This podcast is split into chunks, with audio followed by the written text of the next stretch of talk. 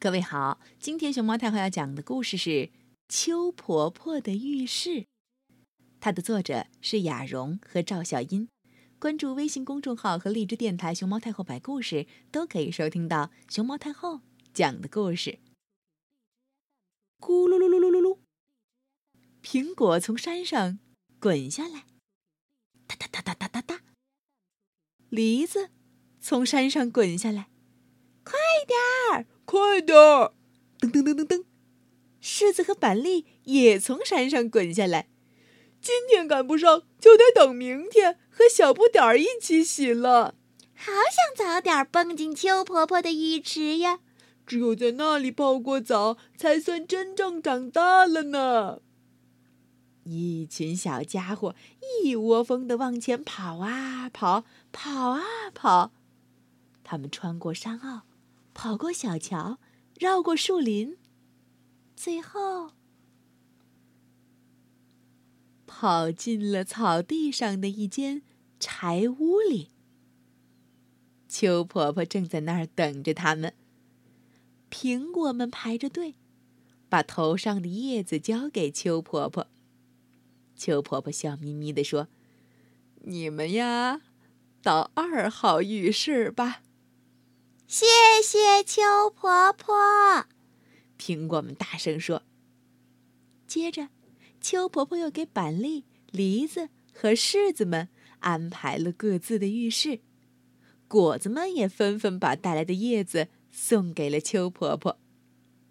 喏，一号浴室是板栗，伴随着哗啦啦的流水声，还传出了噼里啪啦的开裂声。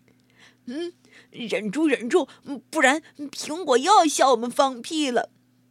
栗子宝宝们相互提醒着。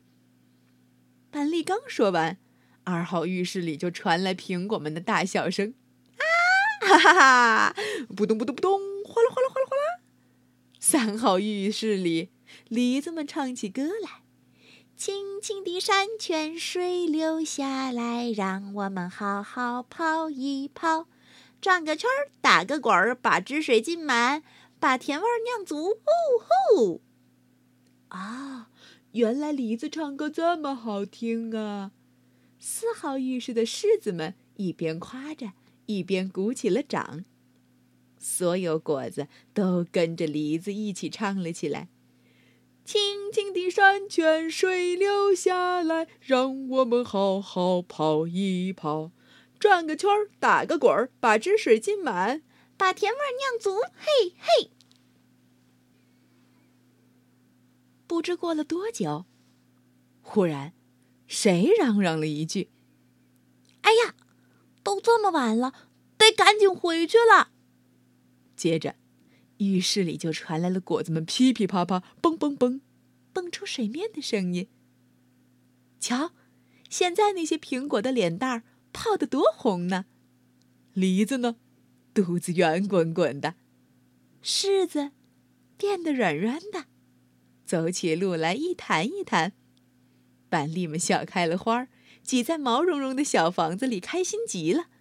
他们挨个儿向秋婆婆鞠躬道谢：“麻烦您啦，明年再见喽。”秋婆婆乐呵呵地说。谢谢你们留给我的叶子，我可以送给春姑娘补充营养了。